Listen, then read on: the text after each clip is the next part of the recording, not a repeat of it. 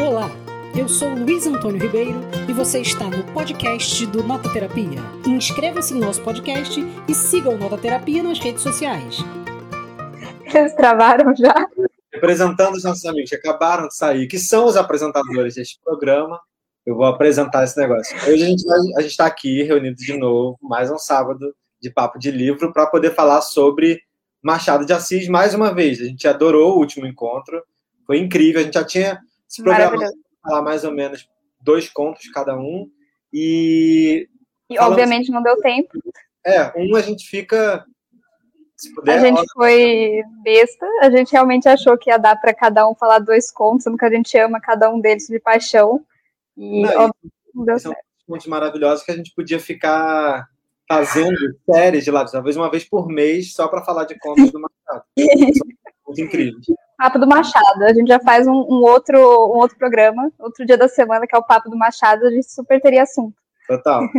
Mas aí, hoje, para hoje, a gente pegou quatro contos, cada um vai comentar um pouquinho sobre é, um, e a gente vai falar sobre os contos A Cartomante, o conto A Missa do Galo, é, você vai falar sobre o A Causa a Secreta. Causa Secreta. e o Pedro está falando de Pílades, e Orestes. Eu sempre me enrolo na hora de falar o nome desse conto. Pílades, e Orestes. Que talvez seja um dos menos lidos e, e é um dos meus favoritos. Olha eles aí. E a gente vai perguntar mais uma vez para vocês que estão assistindo essa live qual é o conto de vocês que estão assistindo, qual é o seu conto favorito do Machado de Assis. Vocês podem escrever que a gente vai botar aqui na tela e vamos comentando quais são os nossos contos favoritos. A gente já comentou na semana passada quais eram, mais ou menos, o de cada um, ou os contos favoritos de cada um. A gente comentou alguns dos favoritos já na semana passada. Quem não viu a live da semana passada, tá aí, tá aqui tanto no meu canal quanto do Nota. E já falei quais são os contos, vocês estavam caídos, já falei quais são os contos que a gente vai falar hoje. E a gente Agora, vai puxa a pergunta inicial, puxa a pergunta inicial que eu vou botar ela na tela. A pergunta inicial, eu nem eu sei qual é, porque eu não sou o. o que é o amor para Machado de Assis? Não, o que é o amor já é uma coisa difícil. Para Machado de Assis. Lu, o que é o amor para Machado de Assis? O amor é uma dor. Nossa, essa pergunta é difícil, ainda mais de responder agora, depois desse desses cinco minutos desesperados aqui entre entra, sai, cai e surta. Ah, eu acho que o amor para o Machado de Assis é algo que envolve outros sentimentos. Eu acho que ele nunca fala do amor como uma coisa separada, né?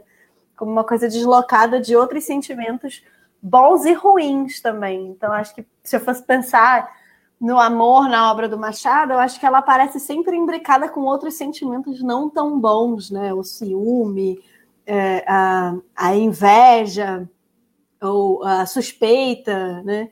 Eu acho que, não sei, eu, eu vejo assim, acho que acho que ele não sacraliza de, algum, de nenhuma forma a ideia de amor, né? Ela é uma da, um dos sentimentos que, como os outros, nunca aparecem só ou límpidos ou tão claros quanto a gente gostaria de achar. Né? Não sei o que vocês acham.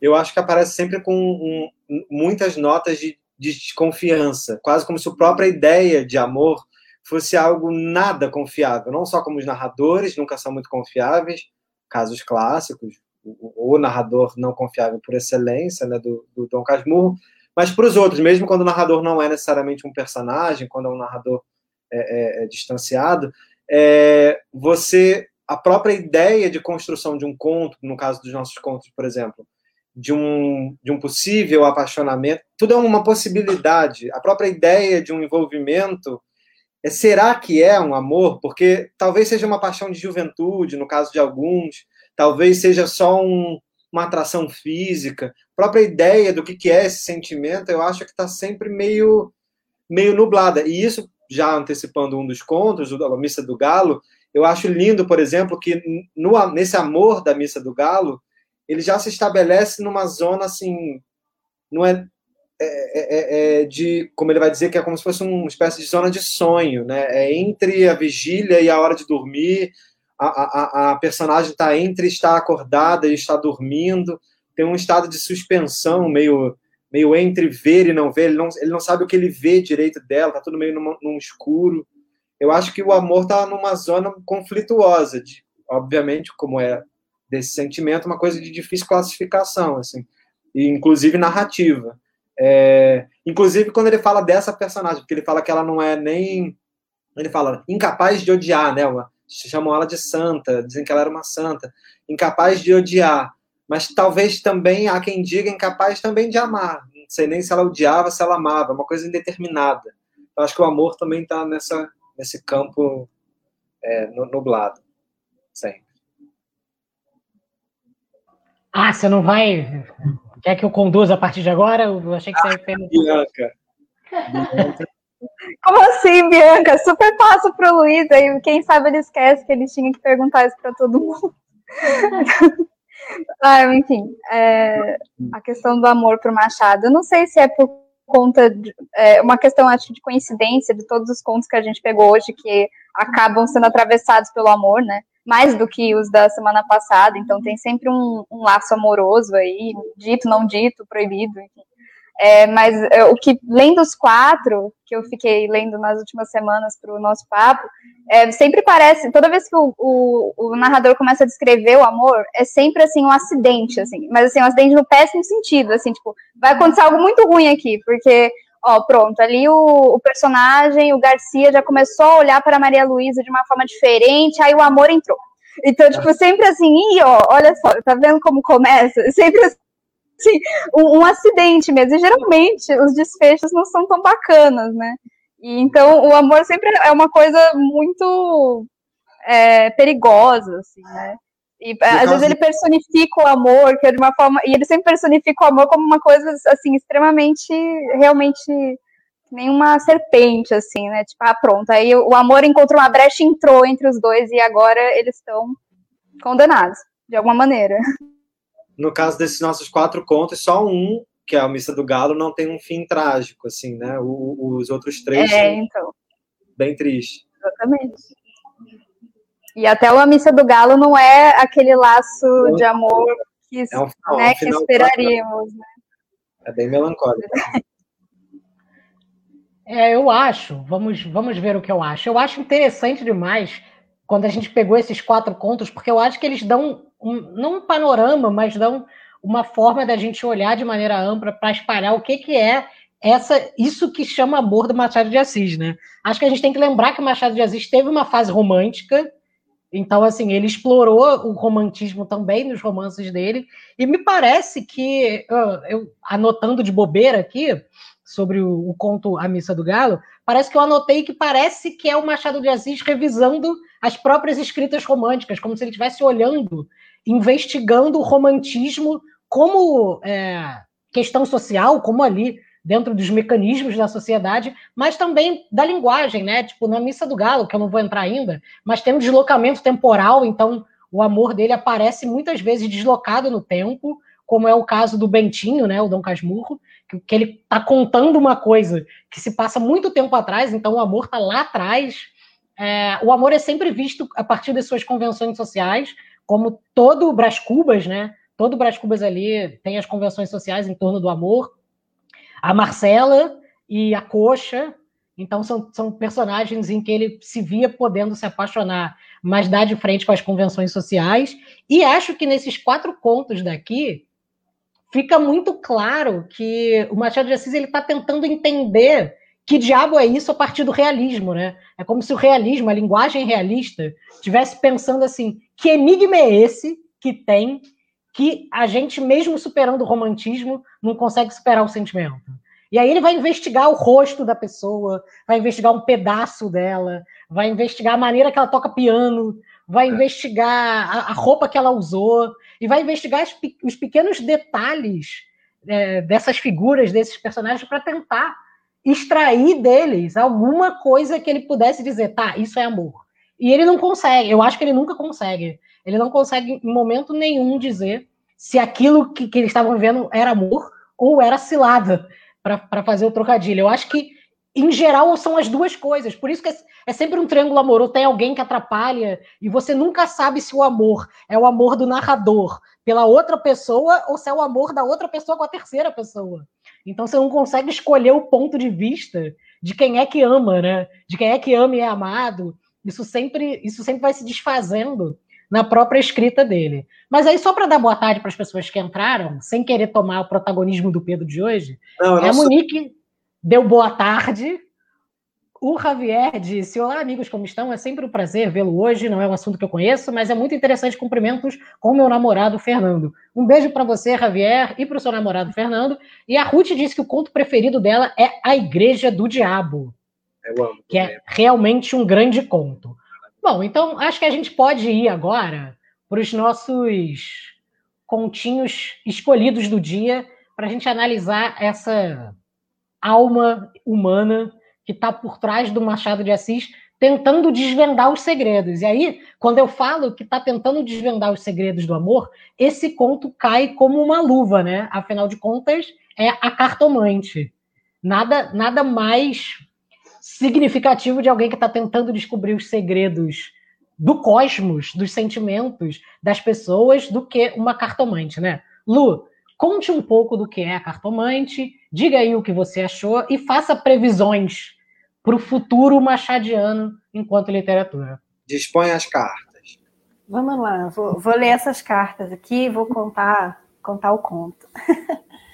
Uh, bom, a Cartomante acho que é um dos contos mais famosos do Machado, né? Junto com a Missa do Galo, acho que provavelmente são aqueles dois primeiros que a gente lê na escola e, e, e que a gente vai conhecendo o Machado. É, sei lá, é um conto que é a Macabeia Machadiana, ou a, Mach... ou a Macabeia é a cartomante é. inspectoriana, lógico. Mas é impossível não fazer a relação entre os dois, né? É, pela, pela figura da cartomante e pelo desfecho da história, né? Sim. Então a gente tem aqui nesse conto a cartomante, a gente tem três pessoas envolvidas num triângulo amoroso, né? Temos o Camilo e o seu casal de amigos, o Vilela e a Rita.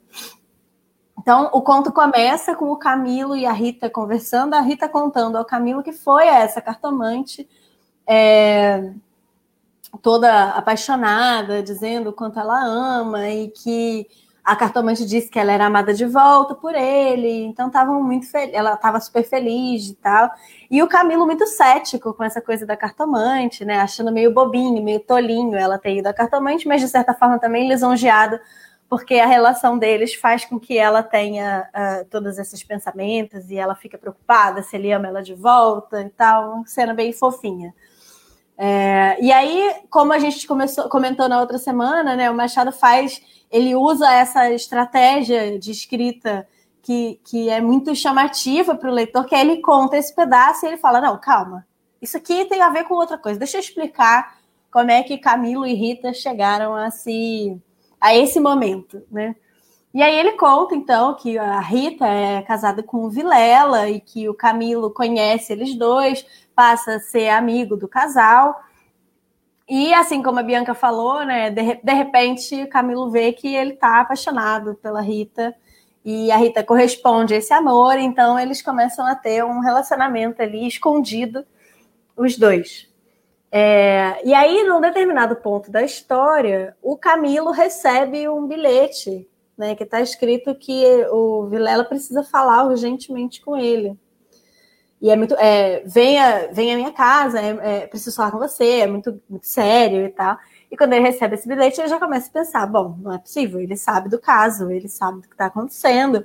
Ele e a Rita resolvem que eles vão né, é, dar uma, uma afastada um tempo para ver se tira a suspeita de cima. Quer falar, mano? Pode falar. É, porque ele se pergunta se é verdade esse bilhete, né? Se... E é verdade esse bilhete, esse bilhete está ali.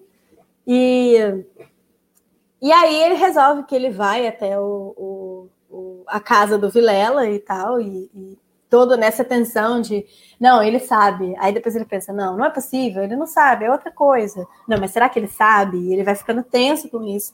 E no caminho para a casa do Vilela acontece um acidente na frente da, da carrocinha lá onde ele está. E ele para exatamente na frente do lugar onde mora a cartomante que a Rita havia visitado. E ele, cético, fica meio assim: não, não vou lá. Mas, mas se bem que eu posso ir, né? Não, não, não vou, não. Não, mentira, vou. E aí ele fica nessa de vou, não vou.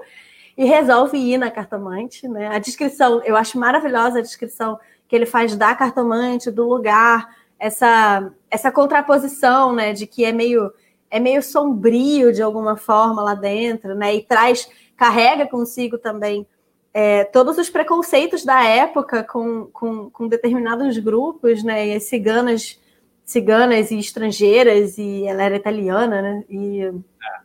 Mas ele vista... diz, ele diz que o aspecto soturno ou pobre do, do ambiente dá mais credibilidade ainda para aquele, para aquele, aquela sessão. Se fosse diferente, talvez ele acreditasse menos, né? Sim, assim. tem toda uma aura que vai sendo construída em torno do lugar e tal. É... E ele, mesmo cético, resolve. Aí eu acho maravilhoso essa descrição dele chegando, dele olhando as escadas, dele decidindo subir. É... E aí, quando ele, ele, ele senta lá para a consulta, a cartomante fala para ele que ele pode ficar tranquilo, que o cara não, não é é, não sabe de nada. Daquele, bem daquele jeito, né? De, de, de cartomante mesmo, né? Ela joga uma, uma informação, uma pergunta, ele acha que aquela pergunta significa que ela sabe do que ele, porque ele está ali, que ela, que ela consegue entender o que, que é a história. E aí ele vai é, ele vai acreditando nas coisas que ela vai falando, porque ela parece saber exatamente por que, que ele está ali, qual é o problema, que existe um triângulo, que. Pode falar, quer falar, Pedro? Não, que o, o, é, o ceticismo dele não dura uma frase, assim, né? É. Ela fala uma frase e ele já tá, é verdade, é isso aí. Já... O, que é, o que é comum, né? Porque é, é isso, tipo, você é muito cética, aí a pessoa fala uma coisa e de repente você pensa assim, bom, como assim ela, como assim ela tem tanta ela tem tanto saber a respeito de algo que eu nem disse nada, né? É. Se é, se é assim, é porque é verdade, né? Claro. E aí você, você é compelido a, a, a, sentir aquilo ali como uma coisa que faz sentido, que é verdade, né? Claro. E aí, no fim, ela vai dizer, então, para ele que tranquilo, ela te ama, você ama ela, o outro não sabe de nada e tal. E ele sai feliz da vida, vendo vendo flores e passarinhos esvoaçantes e, e, e coisas maravilhosas no mundo para ir até a casa do Vilela, porque agora, né, é como, é como se ele tivesse uma epifania, né? Você, a, a, a, descrição que ele faz, né, da, da sensação dele saindo dali é como se ele tivesse resgatado uma fé no mundo, né? Uma coisa religiosa mesmo, uma experiência transcendente quase, de que ele começa a ver o mundo de outra forma, né?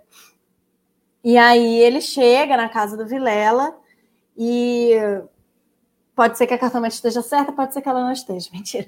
É, não, acho que, de novo, volto a repetir, não tem spoiler de, desse tipo de, de conto, né? Mas aí ele chega lá para se deparar com a coitada da amada dele lá já assassinada e ele vai ser assassinado também pelo Vilela, que obviamente sabe da traição dos dois. Né? Então, é, eu acho que tem, tem essa, essa ironia, esse humor é, meio, meio, meio sádico quase, né? Dessa, dessa pessoa que de repente revê toda a vida e, e, e, e muda totalmente a sua percepção de tudo para no final simplesmente aquilo não significa nada e você né, morreu, foi atropelado. Sua vida vai ser maravilhosa, você vai ser atropelado quando você sai da cartomante, né? Basicamente isso. Então é muito legal esse, esse conto. É, você quer falar? Pode ir, pode ir. É muito legal esse, esse conto, porque eu acho que tem vários desses elementos que a gente estava falando a respeito do que, que constitui a ideia de amor para o Machado, né? É, a questão do ciúme, né? É, não, acho, não é à toa que ele escreveu Dom Casmurro e que Dom Casmurro é a obra mais genial dele e uma das mais geniais de todos os tempos, porque você vê nos contos que ele está, é, de certa forma, também explorando e já amadurecendo essa discussão em, em, torno da suspeita e do ciúme, né, que vai culminar brilhantemente no Dom Casmurro, mas que já está em várias obras, né, em vários outros, em vários contos. E, ele já você vê que ele já pensou muito sobre isso. E a cartomante tem muito forte isso, né, essa questão do, da, do que que esse, esse triângulo suscita em termos de suspeita entre, em relação a todas as pessoas que estão envolvidas nesse triângulo, né? Então acho que é muito é, é muito muito bom esse conto. É, acho que é um dos contos que para mim dele que acaba mais rápido, sabe? Acho que ele não tem um tamanho menor do que os outros, mas mas você vai lendo e de repente é, é tudo tão fechadinho, é tudo tão tão maravilhosamente é, costurado que é uma experiência incrível ler ele. Né? Ele, é, ele termina na ação, né? Assim, termina no tiro que mata o. Exatamente. Não, curto e grosso, assim, né? A parte, toda a cena dele é, se decidindo se ia para casa, se não ia, a, a, se vai entrar na cartomante ou não, né? Ela é toda muito bem descrita. Chega no final, é pá! Né? Assim, saiu da cartomante, abriu a porta da casa, viu ela no chão e. Que é de uma fatalidade. É muito boa a estrutura desse conto. Exatamente. É, eu, eu acho que tem uma coisa muito maneira nesse conto, porque eu acho que a ideia da cartomante ela é muito tradicional da literatura, né? A ideia dos oráculos, dos oráculos confiáveis ou não confiáveis, está lá no Shakespeare, está desde a, das, das, tragédias gregas, assim. E a, e a, ideia de um oráculo é muito, é muito legal de ser mexido, porque é, é, é, é essa coisa do Deus ex machina, né? De uma informação que vem para te revelar uma coisa da história, te antecipa um final que, que, que, você não sabe se existe. E aí, tipo, a gente pode pensar em, em par com A Hora da Estrela, que as duas histórias são totalmente mudadas pelo trânsito, né? É, o, é, a Cartomante é uma história de engarrafamento. Se não é. houvesse aquele engarrafamento, talvez não, não houvesse. Não ia. É. Não ia ter esse ínfimo espaço em que a, a cidade abriu para que ele pudesse questionar a existência, né? Mas é muito bom porque o acidente, o acidente ali na cartomante, ele é muito interessante porque ele já é uma antecipação. Tá? Ele já é um pouco a cartomante. A, a, a função da cartomante é um pouco o acidente na rua. Ele chega e ele está empacado porque tem uma tragédia e todo mundo está querendo se esgueirar para ver a tragédia. Só tem uma casa que não abre as portas para a tragédia.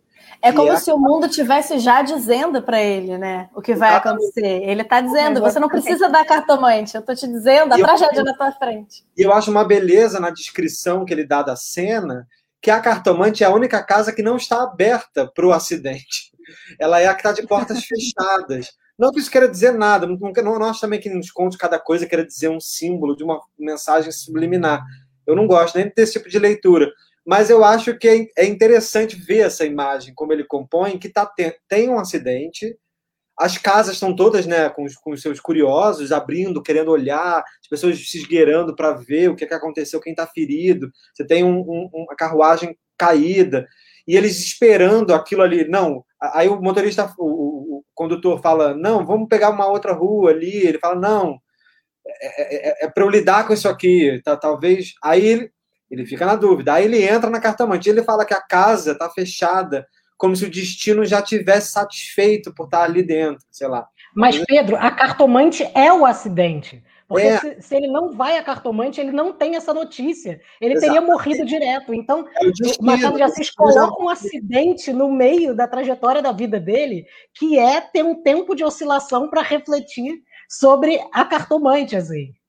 Mas, Mas ele poderia morrer, ele poderia ter simplesmente ido e morrido, ou ele poderia não ter morrido, se fosse, não fosse a cartomante também, porque ele poderia ter decidido não ir. Porque ele estava na dúvida de se ele ia ou não ia para casa do Vilela. Se ele tivesse desistido no meio. Ele quase não vai, várias vezes. É. Né? Ele fala: não vou, não sou louco, porque, porque no bilhete está escrito vem agora, né? Tá escrito assim, vem imediatamente. Só, é meio que uma coisa muito enigmática. O vem imediatamente pode ser qualquer coisa, pode ter, e ele fica nessa dúvida. Aconteceu um acidente, ele já está com a iminência do acidente. O que leva ele até a casa do Vilela já é a expectativa de será que ela está morta? Será que ele descobriu tudo e, e, e vai nos ameaçar? E vai ameaçar contar para todo mundo? Vai nos desgraçar? Sei lá. Mas ele. Só que, como a cartomante livra ele desse destino, fala: fica tranquilo. Aí, quando ele desce, não tem mais o acidente. As pessoas, ele fala, o semblante de todo mundo parece que está outro, as pessoas estão animadas, não tem mais fluxo engatado no, no, no trânsito, o trânsito já está livre, o dia ficou com uma atmosfera leve.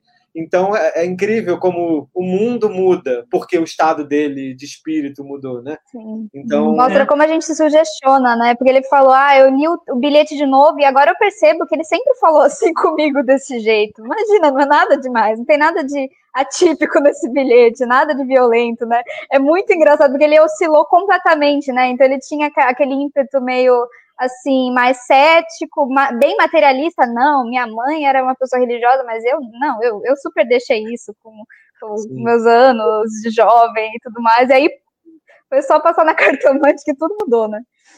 E, é e um...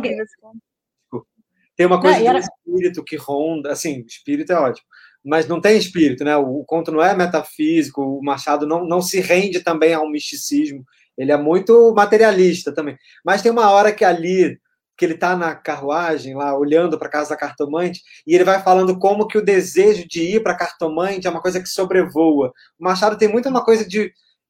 Tem a, tem a, a famosa cena do, do, que eu amo, do, do Brás Cubas, que entra a borboleta preta. Tem sempre, um, tem sempre uma metáfora de voo, de bicho que voa, de algo que voa no entorno. Os sentimentos voam, no, no, no Pílades de Orestes tem uma hora que ele fala que o, a frase ficou sobrevoando e, e, ele nunca disse, então ela deve estar voando lá até hoje, porque ele não falou. E, e, quando ele vai falar do desejo dele de entrar na casa, ele fala que o desejo fica espiralando por sobre ele, vendo ele de cima. Então, tem umas, umas imagens que ele dá que são, assim, absurdas. para dar o acidente... E o acidente tem tudo a ver com uma desatenção, né? Porque, assim, ele não estava preparado para morrer, ele estava preparado para morrer, ele estava preparado para o confronto, e ele deixa de estar tá preparado a partir do momento que com, muda completamente. Então, é. as palavras da cartomante, elas liberam são capazes. Ele. É, liberam ele, isso. As palavras, mas como acontece com a, com a Macabeia. É assim, ela só é atropelada porque ela fala, vai. E aí ela vai e morre. E eu acho isso é incrível. É um pouco destino também. O destino é quase como se fosse um entregar você para a tragédia. É uma coisa. E é, uma pessoa que nunca esteve desatenta, né? Que tá, ela tá atenta, tá tendo um relacionamento com a, a, a três e tá o tempo todo pensando nos sinais. É, é. E aí, no momento que ela faz assim, vem o mundo. É maravilhoso. É incrível. E, e, é um paradoxo, né? Porque na hora que você tá. Na hora que ele libera o fluxo, na hora que o trânsito dele abre, é a hora que ele tá entregue para o túmulo. É maravilhoso. E vai conduzindo a gente. Bom, eu acho que a gente pode ir para o conto 2, porque a gente poderia ficar eternamente nesse. Porque eu acho a história da, de, de cartomante é uma coisa maravilhosa. E o, o, próximo que a gente vai falar é a Missa do Galo, que é sou eu que vou falar. E aí eu quero só para de curiosidade, eu tenho esse livro aqui chamado A Missa do Galo, Variações sobre o mesmo tema, que tem versões de vários autores para a Missa do Galo. Do Antônio Calado, da Lígia Fagundes Teles, é, da Nelly da Pinhão, do Osman Lins, que é um escritor que eu amo. Então eu dei uma. Eu só dei uma folheada, eu não olhei, eu não li todos, mas é muito interessante ver como cada um tem uma percepção, né? Mas eles Bom, reescrevem, desculpa, só Reescreve, reescreve, são versões sobre o tema. Versões, versões... Ah, mas não são, é, porque podia ser, sei lá, uma, uma continuação, alguém podia escrever um, sei lá, um spin-off do. Não, é, é meio que. que, que... É meio que fanfics, são fanfics, são fanfics com outros nomes, em outras situações, mas é a mesma coisa. É, é, é, o que, que a Missa do Galo, em termos de sentimentos, colocam em você que você pode reescrever? Porque eu acho que o mais importante para dizer da Missa do Galo é que é um conto que você não sabe. Ninguém sabe. E o Machado de Assis avisa isso. Ele diz assim: você não vai saber o que eu estou te contando aqui. Você vai ler um conto inteiro e você não vai saber. Porque a primeira frase do conto é: Nunca pude entender a conversação que tive com uma senhora há muitos anos. Então, assim, eu nunca pude entender. Então, assim, se ele não pôde entender, nós não entenderemos, os personagens não vão entender, e não adianta a gente tentar. É, extrair uma resposta desse conto. Eu acho que o grande problema desse conto estaria em tentar a gente encontrar o que, que acontece ali. A história. Eu ouvi a galinha machadiana. Eu ouvi a galinha machadiana. Já que estamos nas comparações. E com Clarice de novo, ó. É, é. E aí, basicamente, a história do conto rapidinho é sobre um sujeito que está fazendo alguns estudos, fala os cursos preparatórios, para exames preparatórios e está morando na casa de um sujeito é, junto com a esposa. E aí ele é um jovem, está morando com essa esposa. Esse cara é um sujeito que trabalha muito e a esposa fica lá em casa, é, na casa deles, e está sempre muito. E, e, sempre é muito solícita com ele, mas não, não acontece nada. Jantam normal, vida normal e tal. Num dia, numa missa do galo, num dia de Natal, o marido não está em casa, está de viagem, e ele tá, marcou com um amigo dele de ir à missa do galo. Então ele tá... não, tá traindo ela. Tá de viagem, tá não. Ah, ele, ele tem vários. Ele, ele fala sempre que vai ao teatro. Só que a esposa já sabe, e todo mundo já sabe, que o teatro é só um outro nome para vou ali pegar a minha amante. Todo mundo já sabe, inclusive a esposa. E a esposa, diz Machado, aceitaria até um harém, porque ela é tão solícita, ela é conhecida... Isso, no a melhor pessoa. Ela é um amor, ela é muito passiva. Diz ele que ela não é capaz de odiar, nem talvez de amar. Ou seja, ela é quase uma apatia ambulante. É, e aí, nessa noite de Missa do Galo, o rapaz está. É uma, uma hora antes, ele marcou com um amigo uma hora antes, então tá naqueles horários. Eu acho que é legal, porque nessas noites de Natal, de Missa do Galo, sempre um, tem um tom místico, né? Então a gente fica tocado por um misticismo que não sei o que lá, que principalmente para quem é cristão tem essa, esse espírito, e ele tá lá esperando quando ela aparece uh, com uma roupa que ele não sabe desvendar exatamente que roupa que é, e porque ele não consegue desvendar nada, e começa a conversar com ele. Ah, uma coisa que é muito importante. Ele está lendo um livro do Dumas, do Alexandre Dumas, e aí ele diz que ele foi completamente tomado pelo espírito do Dumas. Então é aí o Machado de Assis dizendo, dizendo para a gente assim, ó, o que vocês vão ler agora, estou inundado por esse espírito. E aí você vai na literatura do Dumas e vai sentindo aquele sentimento. Então esse jovem está ali e essa mulher aparece. E aí eles têm uma conversa muito rápida que é: ah, não conseguiu dormir? Ah, não, não estava nem tentando dormir. Ah, tá. E aí fica um clima uh, pesado, uh, aberto entre essas duas figuras, em que esse rapaz que está ébrio de Dumas começa a ver na tentativa dela de puxar conversa, e é só a minha forma de tentar traduzir isso, porque não se sabe se a, puxa, se a conversação dela quer dizer alguma coisa. Mas ele, ébrio de Dumas, começa a perceber na figura dessa mulher uma figura que ele diz assim: é linda, lindíssima. E aí diz que ela vai se locomovendo, uh, ele diz um balanço que custa a levar o corpo. Ele vai criando essas imagens de uma situação que, em teoria, é só ele conversando com a esposa desse, desse sujeito, em que ele começa a, a vislumbrar ali a possibilidade de um flerte, de uma possibilidade amorosa, de uma investigação sobre um sentimento, de alguma coisa sexual, da libido, sei lá, tesão, que desperta nele e ele percebe e ou insinua ou imagina que acontece nela também. E aí o Machado de Assis faz aquela investigação minuciosa, uh, embora silenciosa, dos gestos que acontecem nessa conversa. E nessa conversa ela vai perguntando coisas da vida para ele, e ele vai contando meio que despretensiosamente. A conversa em si não acontece nada, não tem nada de muito relevante nessa conversa, mas ela diz assim, ele diz assim, ela sentou do meu lado no canapé, estamos muito próximos, como se isso quisesse dizer tudo isso tem um indício de, de que alguma coisa está se passando ali. E ele diz que essa conversa vai se aquecendo e que eles vão ficando muito juntos, só que de repente as palavras começam a esmorecer. Então, aquilo que estava aquecendo para alguma coisa que ele não sabia o que, que era, ele não consegue manter a conversa ativa. Embora ele quisesse de qualquer forma, aquilo se instaura em silêncio. Machado de Assis diz que tentou capturar uns indícios, um ciúme às avessas. O que, o que, que seria o que essa mulher estava ali tentando traduzir, mas que é, ele não consegue. A conversa vai morrendo e vai ficando em silêncio. E aí eu acho que tem um trecho, basicamente, que o Machado de Assis revela o que acontece, o que não acontece nesse conto, que ele diz do futuro, e aí é interessante o deslocamento temporal dele tentando investigar, que ele vai falando assim: havia também umas pausas. Duas ou três vezes pareceu-me que havia dormir, mas os olhos cerrados por um instante abriam-se logo sem sono, nem fadiga, como se ela houvesse fechado para ver melhor. Uma dessas vezes, creio eu, dei por mim embebido na sua pessoa. E lembra-me que os tornou a fechar, não sei se apressada, vagarosamente.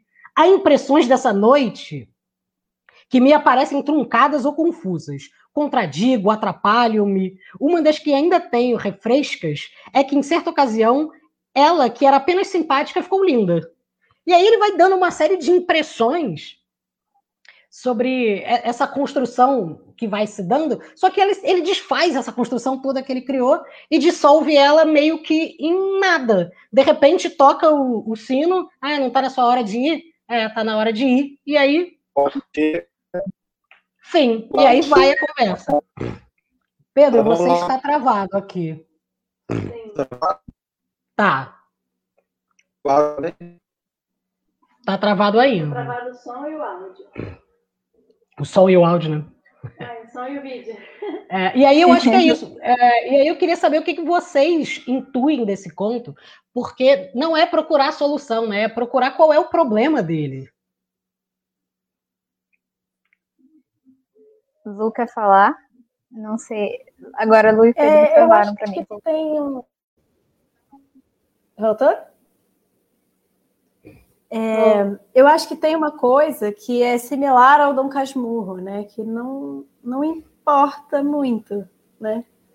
Não importa o que, que é ou o que, que não é. O que importa é como que o Machado vai construindo essa tensão, essa coisa em suspenso, né?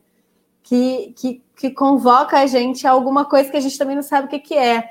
Né? A, a pergunta se Capitu traiu ou não traiu, ela é lógico, a gente pode ter discussões homéricas sobre isso, mas ela é desimportante, né? Ela é desimportante, de certa forma, para o texto, para a obra, né? E eu acho que aqui é a mesma coisa, né? O que significa essa conversa, se ela é um flerte ou não, se ela, se ela não é nada, né? Acho que isso é menos importante do que a gente ficar se perguntando o que, que ela significa, né? Que eu acho que é aí que está o ponto para ele, né? É, mas eu acho que tem uma coisa aí, porque a gente se pergunta, porque a gente faz assim, tá, mas o Machado de Assis não ia escrever um conto desse sobre nada. Então, se ele escreveu esse conto, ele deve querer dizer alguma coisa. Só que aí a impressão que a gente tem é que ele não está dizendo. Uh, como é que é isso? Como é, Bianca, é, aí a curiosidade, como é que você ensina esse conto é, para as pessoas na escola? Porque eu lembro que na escola eu fui ensinado e para mim era assim, gente, eu estou lendo uma, linguagem, uma língua diferente. Eu lembro que eu ficava totalmente suspenso. Primeiro, o que, você acha do conto, né? E como é que é isso para passar para adolescentes? Que é uma pergunta bem enigmática. É, olha, eu nunca dei esse conto para os alunos, eu acabei, nunca, nunca ensinei esse conto, acabei ensinando outro, priorizando outros, mas eu também fico me colocando essa pergunta, porque ele é, ele é tão, ele é muito enigmático, assim, né? Ele fica com essa aura muito é, misteriosa, porque parece muito que o, o, é, o personagem, né, que é esse que tá ébrio de Dumas, né, ele tava lendo Os Três Mosqueteiros, né, tem até um momento que ele fala que ele tava no, ele se sentia, tava galopando no cavalo de D'Artagnan e tudo, né, pronto para aventuras, e é tão incrível porque ele escreve isso e ele... É, é quase como se fosse. Na, na, antes de você parar para pensar que ele de fato está falando como o livro dele fez ele se sentir, né, digamos assim, ele escreve como se ele realmente tivesse subido num cavalo. Eu até levei um susto, assim, não sei se por desatenção minha, enquanto eu lia, fazendo, mas como assim que ele subiu num cavalo? E depois entendi, ah, tá, ele está falando do, do efeito do livro dele, né? Mas é incrível porque ele realmente, é, você vê esse personagem meio possesso, assim, pela vontade de alguma aventura, e quando ele vê, né, essa personagem que é a santa, né, que nunca poderia fazer nada de, digamos assim, é, não muito, né, enfim, é, não poderia fazer nada de errado na vida dela, parece que ele é muito atiçado, isso é uma leitura minha, né, pela vontade de, de testemunhar ela não sendo santa, assim, eu não falo nem no sentido de é, tentar algo com ela necessariamente, mas de vê-la afirmar alguma coisa, ou de testemunhar ela né, falando algo que pode ter uma ambiguidade, um duplo sentido, porque a gente sabe que, enfim, não tem, é praticamente impossível a gente, uma pessoa que fala, digamos assim, atestar a pureza dela, né, porque a nossa própria linguagem é dúbia, é ambígua, é cheia de segundas, terceiras, quartas, é, né, enfim, significados possíveis. E eu acho muito legal no conto que ele fala que a personagem vez ou outra vira para ele e fala mais baixo, minha mãe está dormindo. Não, mas fale mais baixo. Mas isso, isso entra com um duplo sentido, gente, que eu acho assim maravilhoso. Esse conto. Tanto que ficar mais baixo, eles chegam ao silêncio. Eu acho isso é um conto e é. Nesse, é incrível pensar que na forma ele quase não tem diálogo, porque é um conto que se dá na não linguagem, assim, ele só ou na outras linguagens, né? A linguagem tem um outro conto que chama que é um dos meus favoritos, que acho que eu ainda gosto mais do que o Missa do Galo, mas acho que ele é mais, talvez eu goste mais porque ele seja mais direto, que chama Uns Braços. E num chama Uns Braços. E nesse Uns Braços eu acho muito parecido com o Missa do Galo. Também é um rapaz que se interessa pela esposa do, do, do, do cara, da, da, casa onde ele está vivendo.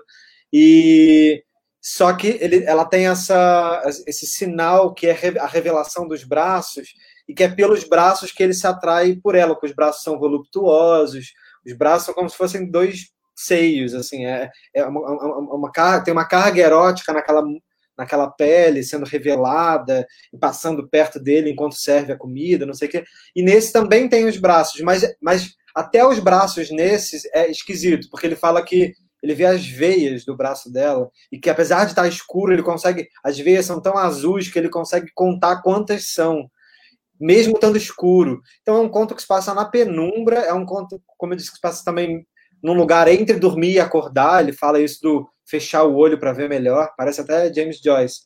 Então, fechar os olhos para ver melhor é, é o maior contrassenso. Mas é quase como se ele estivesse querendo ver aquilo que não é dito, não é falado. Aquilo que está por trás santa, da, que está por trás do, das relações ali que eles vivem tendo uns com os outros, daquelas mentiras cotidianas e tudo mais. Só que só pode se dar nesse horário nesse dia meio mágico, nesse momento de silêncio, e eles vão secando a conversa até a zero conversa. Eu acho lindo quando fica completamente silêncio e aí a coisa se acaba. Depois aquilo é só uma memória. Será que foi? Será que será que foi é. paixão, tesão? Será que eu queria comer ela? Será que ela queria me comer? Será que fica tudo na dúvida. E a gente também não sabe. E o silêncio foi interrompido, né? Assim, eu acho que por isso que fica esse sim, porque eles estavam em silêncio, aí daí, missa do dela, missa do dela, que era um colega dele que avisou. Ou seja, né, alguém provavelmente empatou foda aí, a gente não sabe. E aí eu acho lindo que o realismo vai embora, porque não tem mais duração de tempo, entendeu? A própria ideia de uma coisa que vai ser narrada com começo, meio e fim, é, é uma suspensão, não tem realismo que dê conta, é um, é um momento que sobrevoa. Ele não esquece esse momento jamais. Depois, quando dá o salto para o futuro, volta esse momento. Esse momento fica lá como uma marca. Ele vai à missa do galo, ele não presta atenção na missa do galo. O que não sai dele é esse momento. E eu acho lindo isso, porque quantos momentos também missa do galo a gente não tem na nossa vida, que é um, é um momento, é um instante, mas ele se prolonga quase pela eternidade, assim. E que nem necessariamente tem alguma coisa de importante, o diálogo não foi importante. Então, como é que o Machado consegue construir esse, esse espaço importante que é um é quase que um buraco negro da, da vida, um buraco, um interstício, né? Sei lá. Mas é tem uma coisa também que eu fiquei pensando é, e que acho que tem tem a ver com a primeira pergunta, né? Do que, que é o amor para o Machado e que me veio assim talvez uma um vislumbre de alguma coisa, né? Que eu acho que isso se repete em todos os contos de alguma forma que a gente está discutindo aqui que é que o amor envolve uma, uma, uma grande carga de suposição, inclusive de suposição de reciprocidade, né? A pessoa sempre supõe que ela está sendo reciprocamente amada, né? Não é propriamente que ou ela não. tem. Ou não, é. Ou não.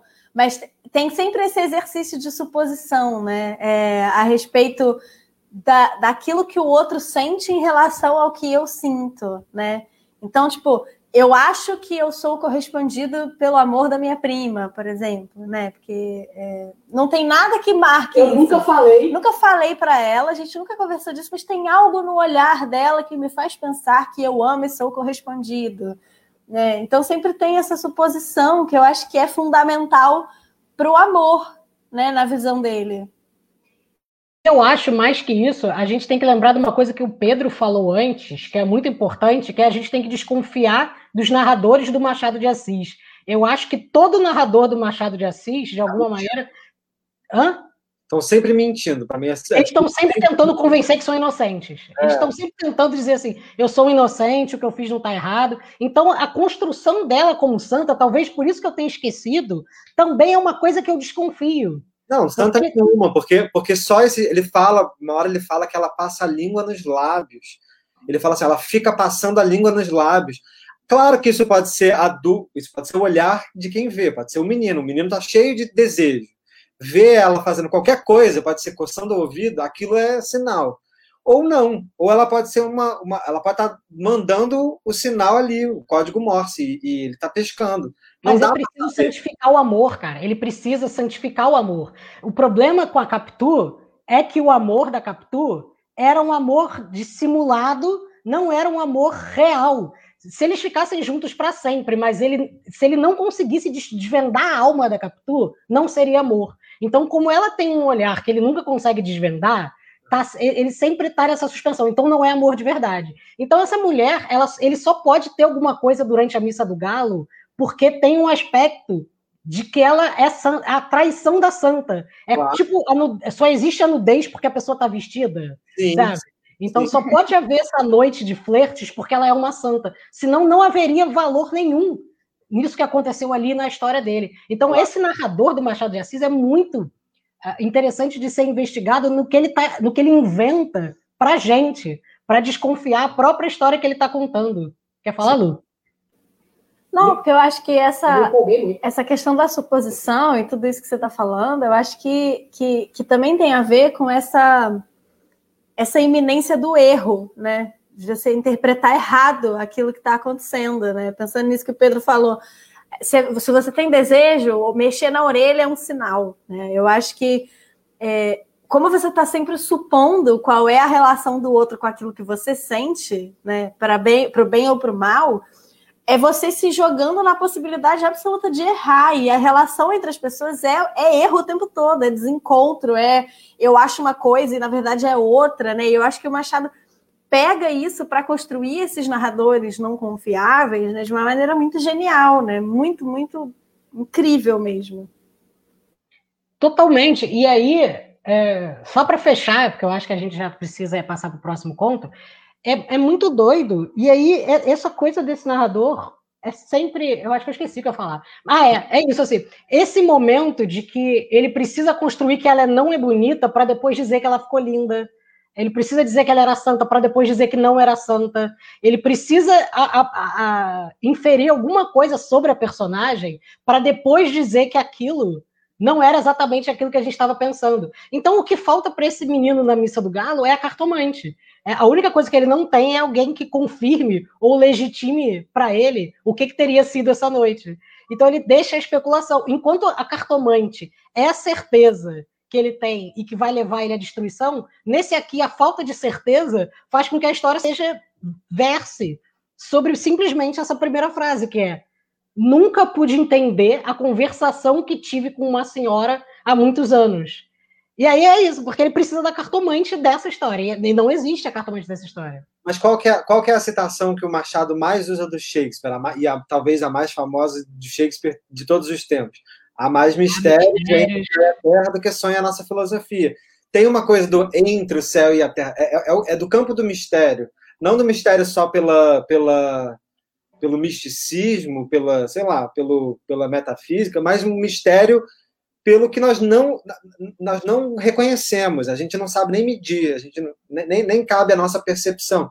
Parece que é esse o campo que agrada mais o Machado, é sempre o da dúvida. Então, não é nem que sim, nem que não, é, é, é a terceira margem. Então, e essa pergunta, Pedro, ela é muito, ela é muito desgraçada, porque quando você pergunta há mais mistérios do que céu e a terra, do que julga a, a filosofia, a, o, que, o que o Machado fica se perguntando é assim, mas quando é mistério? É, a mais, tá. Mas quando que é? E aí ele fica o tempo todo perguntando quais, quando que é mistério. Agora foi mistério? Agora não foi mistério. Isso é. e aí é uma metafísica é sempre mistério mistério, é tipo um mistério do mistério, né? É, é.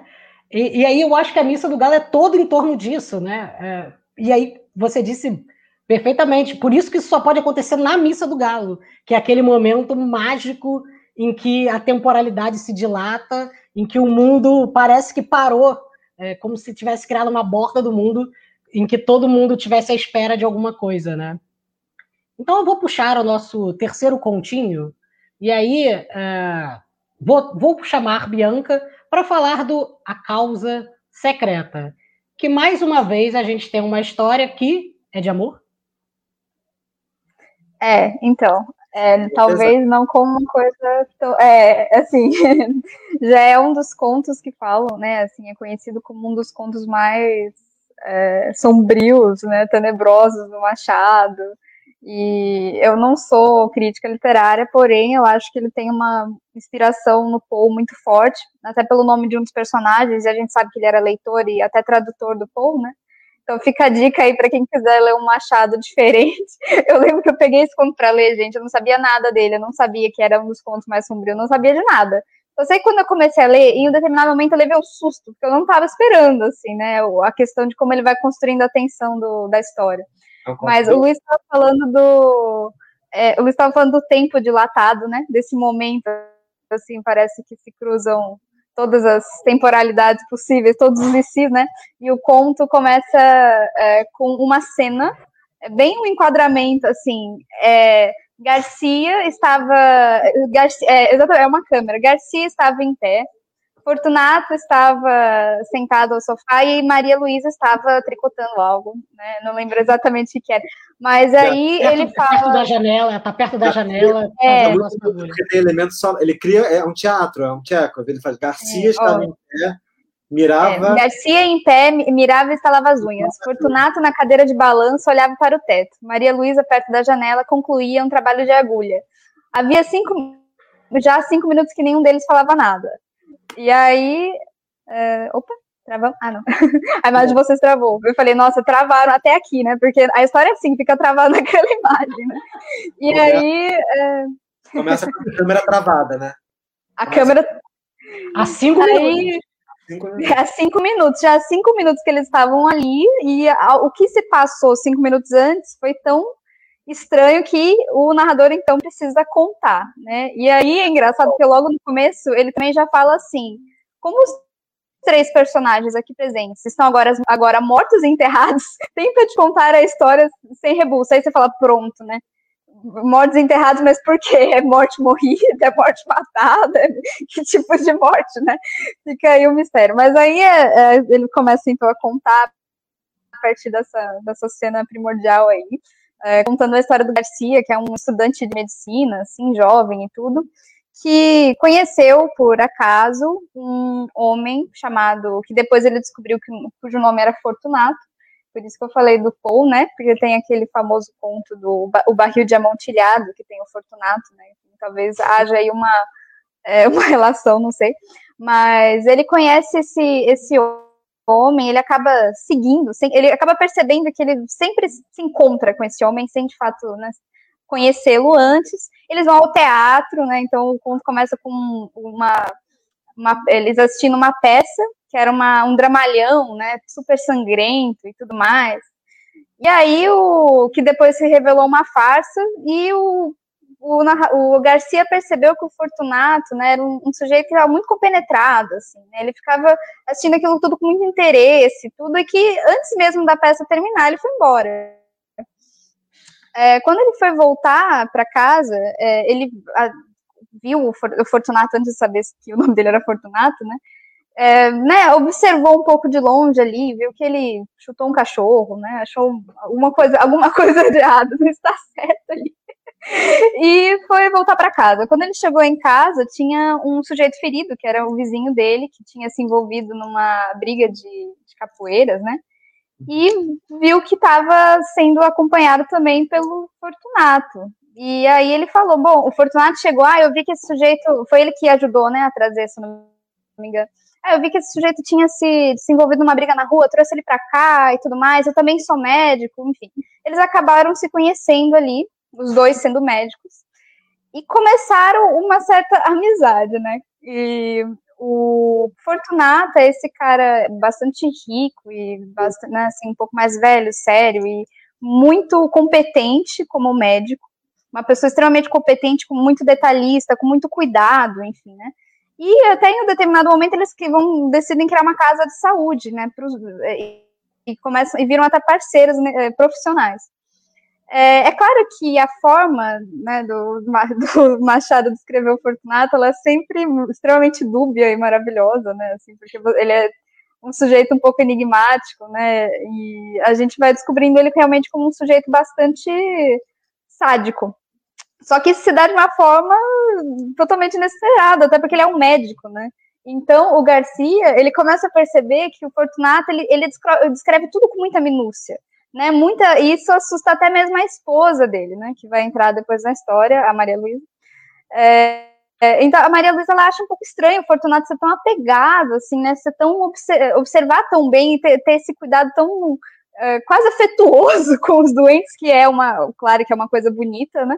É uma coisa né, uma, né, o cara assumiu essa missão de cuidar das pessoas, mas tem algo ali que não é só essa, essa dedicação quase cristã aos doentes.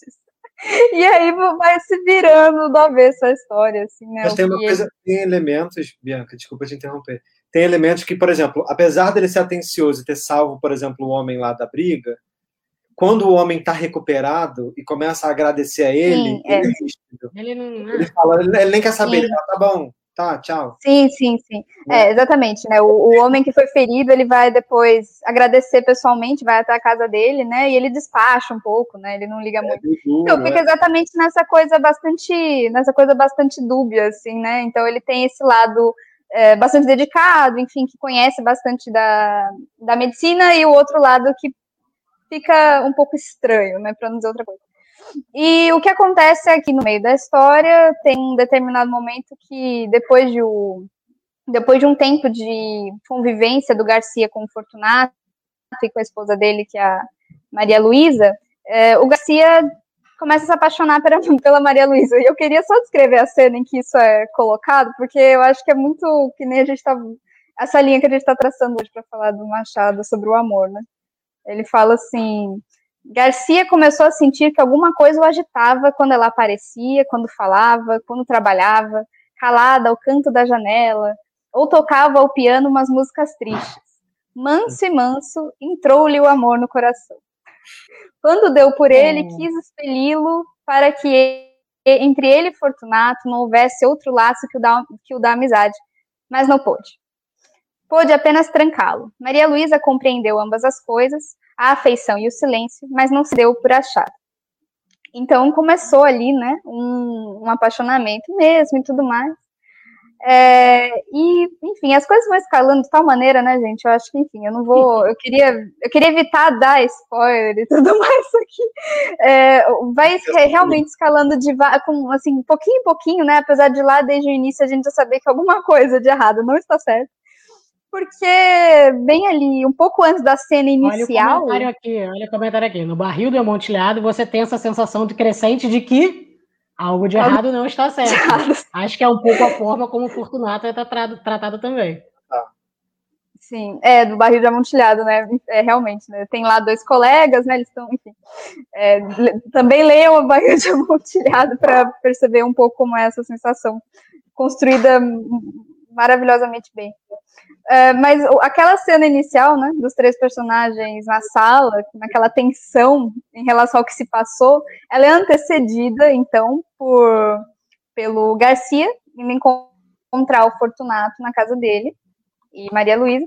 E Maria Luísa chega desesperada, falando: o rato, o rato, o rato. E a gente, leitor, fica: o que, que, que, tem de rato? Deus do céu, o que, que tem o rato? Socorro! O que está acontecendo? Porque a gente fica com medo, né, de realmente que, o que o conto vai revelar. E a, cena que o Garcia então vê é o Fortunato sentado à sua mesa, é, com um rato, né, segurando um rato pelo rabinho, com um negócio flamejante. E ele ia fazendo experimentos com o rato. E ele ia jogando o rato de cima para baixo, jogando o rato de cima para baixo, né, no fogo, levantava, no fogo, levantava. Fica aí alerta de gatilho para quem tem problemas com narrativas violentas. Mas aí ele começou a ver o Fortunato cortar as patas do rato. E aí ele via aquela cena e a gente era o, a gente estava lá presente também de tão maravilhosamente que essa cena foi construída, querendo, meu Deus, o que está acontecendo? E ele, enfim, né, vendo o Fortunato se deliciar com aquela com aquele experimento dele, né? Com aquela experimento não, enfim, né? Com aquele com aquela a sessão de tortura no bichinho, né? Aquela sessão de tortura, exatamente, que é horrível e a gente eu quase não consegui finalizar. Mas você tem que ler, né? Porque leitura é isso, você não pode fechar o olho e o filme vai continuar passando, você tem que realmente ler e passar pela experiência.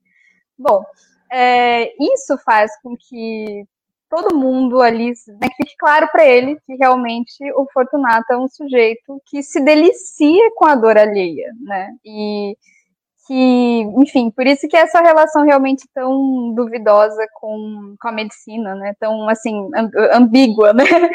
Do, de amar a dor, enfim, do cuidado, etc. É, depois disso, né? Claro que as coisas nunca voltaram a ser o que, o que foram. É, e eu queria só ressaltar o, o, que seria assim o final do conto, né? Porque o que acontece é que a Maria Luísa é, fica doente por conta. Ela já não tinha uma relação muito interessante com o marido, né? A gente pode imaginar o porquê.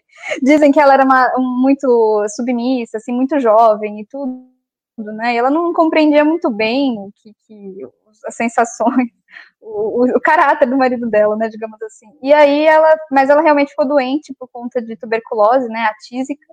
Até a descrição da tísica do Machado é linda, gente. Eu tava até procurando aqui. É uma dama tava...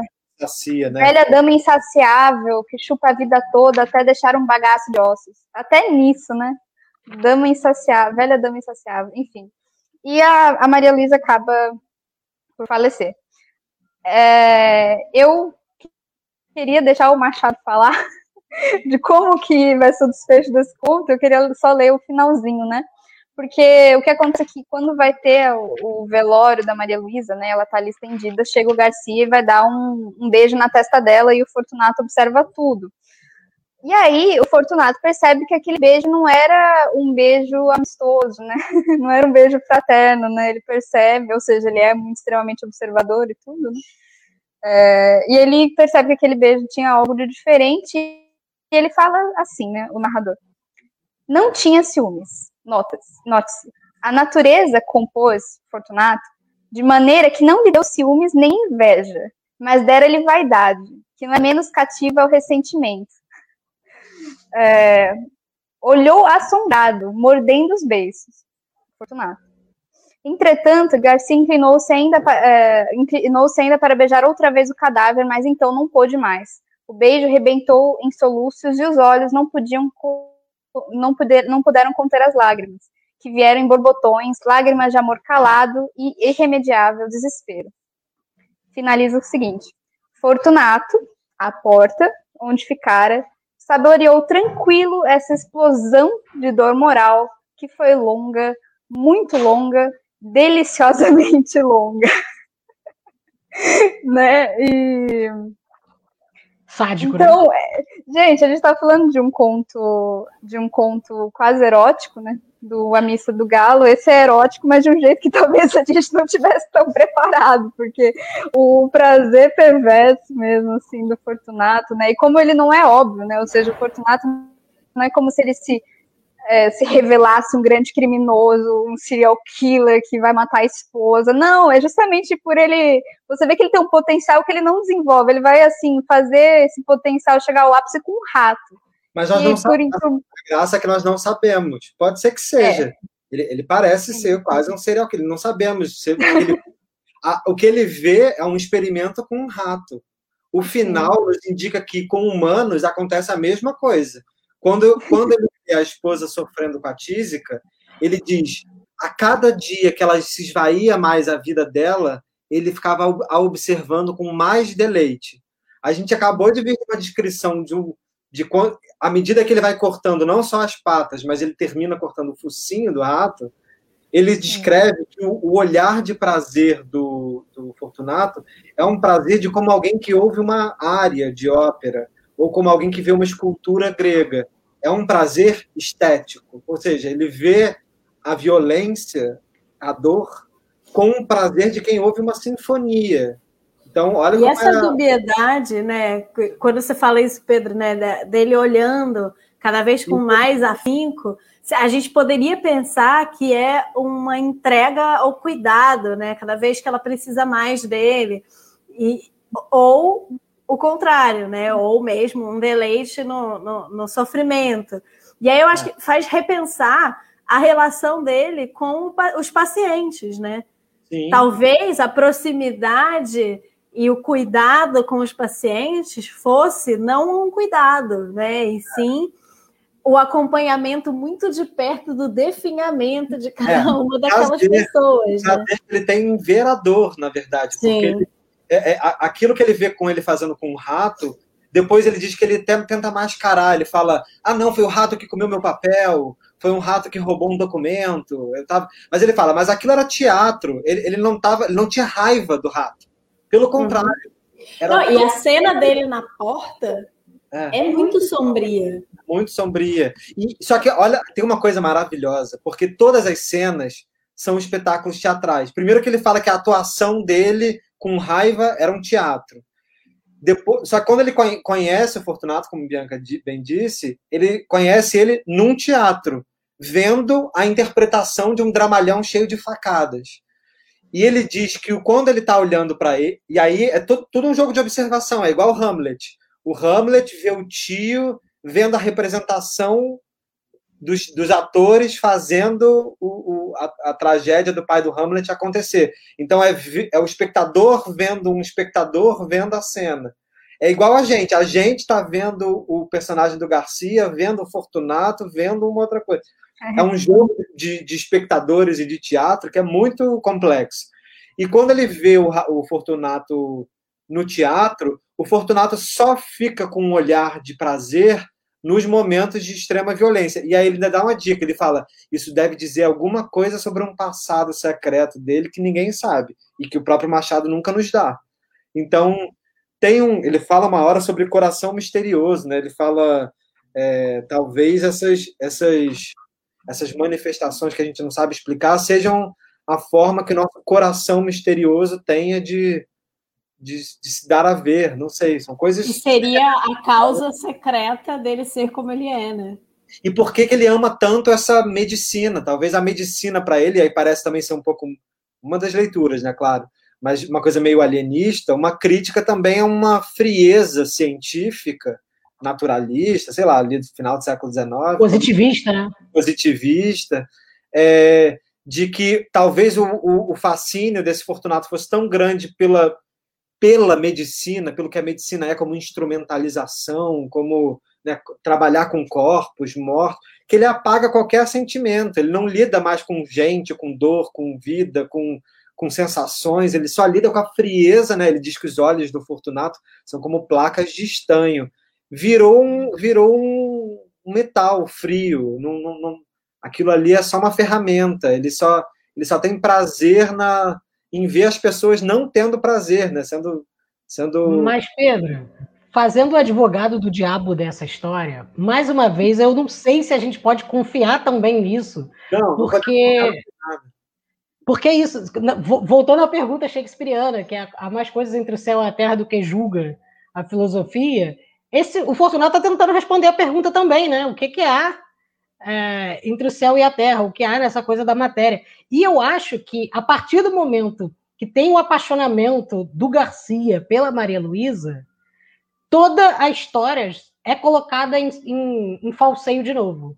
Uhum. Você, você precisa falsear, porque a partir do momento que ele está apaixonado, ele precisaria de motivos para invalidar a pessoa do Fortunato. Então, é, mesmo que ele, ele, ele, vai ler, assim como o Bentinho faz, o, o Dom Casmurro faz, ele vai ler retroativamente, e não é em primeira pessoa, isso que é mais é, é, assustador ou inquiridor. Porque não é em primeira pessoa, mas a gente vai acompanhando o que o Garcia olha, né? Como você disse. E aí ele vai retrospectivamente vendo como ele atuava no teatro, como ele cutuca cachorro com a bengala, só por cutucar, o cachorro fica ganindo e ele vai.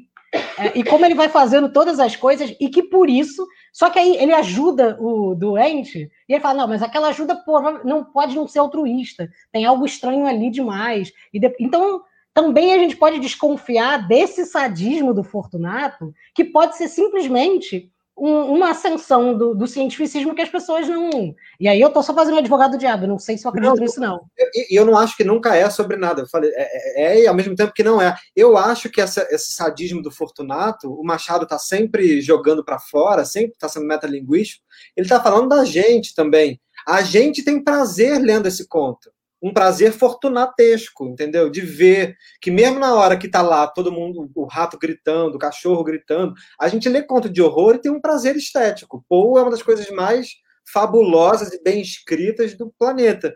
E é terrível ao mesmo tempo. A gente vê as tragédias, as tragédias são puro sofrimento e dão na gente prazer estético. O que, que é esse prazer estético? Talvez seja algo, inclusive, que nos coloque frente à violência, morte. Ah, por que, que todo mundo se esgueira para ver o acidente lá da cartomante? Ou na vida mesmo? Por que, que a gente sempre tem um, um, um, um, Por que, que a gente é atraído por histórias de serial killer, de violência, do, do, do, do, do serial killer da, da, de Brasília? Por que, que tem alguma coisa que nos convida essas. Ou nos repele também, mas repelir também é, é, é alguma relação com o desejo, né? Ou, ou nos afasta por completo, ou nos convida. Assim, eu acho que o Fortunato não é um inimigo, não. O Fortunato somos, somos nós também. A gente é todos, né? A gente é o, o outro que se assusta, mas a gente também entende o que, que ele está falando ali. Claro, ninguém aqui é torturador, mas tem alguma coisa na violência que também é sedutora, também é, é, enigmática. O homem realiza essas coisas, né? O homem também pode torturar. Ele pode chegar a vias de. Marquês de Sade, pode chegar a vias de, de violência, agressão, que a gente nem sonha. É só ver o que está acontecendo agora no Brasil. Enfim, o que já aconteceu. É, é, tudo muito enigmático. Parece que o Machado pega esses, essas matérias sem, sem muita moralidade também. Assim, ele, ele, ele trata delas, ele vai jogando elas nos contos. Ele, ele, ele confunde ela com o prazer artístico muitos serial killers, é, é, é, quem, quem adora ver série de serial killer como eu, de, de mistério, de true crime, que eu tô. Eu super... vi que tu tá viciado. Tô vendo vários. Mas vários serial killers dizem, né, que isso é um clássico, que as suas obras, o Jack Stripador, é, é, o Ted Bundy, é todo, que suas obras eram obras quase que artísticas, né? Assim, só que a arte deles, moralmente, não, nunca vai ser bem recebida por sociedade nenhuma. Mas Pedro, eles... um comentário que a gente recebeu, acho que complementa muito bem isso. Olha só, lê aí e, e, e continua. Amo que Machado sempre dá liberdade ao leitor para tirar as próprias conclusões, porque para mim o Fortunato é o Hannibal antes do Hannibal, exatamente ninguém me convence que ele só matava rato. A mim também não. E nem que ele pudesse querer matar essa esposa, sabe, sei lá. Mas assim, é... mas ele vê nisso uma espécie de arte, o que é mais macabro ainda. É... e terrível. Mas eu acho total que ele é um serial killer. E ele é um serial killer, não, então ele tá ali. Eu falei do, do Jack Stripador, ele tá bem ali perto da época do Jack Stripador. É tudo. Serial killers estão tão, tão ali, contemporâneos, mais ou menos. Luísa, enquanto psicóloga, o que, que você tem a dizer sobre isso? E obrigado pelo comentário, Valdemir. Adorei. Incrível. É, eu, eu, acho que é muito bom. É o silêncio dos inocentes do Machado. Então tá. Não, enquanto psicóloga. A pergunta era séria? Ah, enquanto psicóloga. Achei que você estava brincando. Eu acho que é, acho que é isso mesmo. Acho que para mim o mais interessante é essa dubiedade mesmo o que que.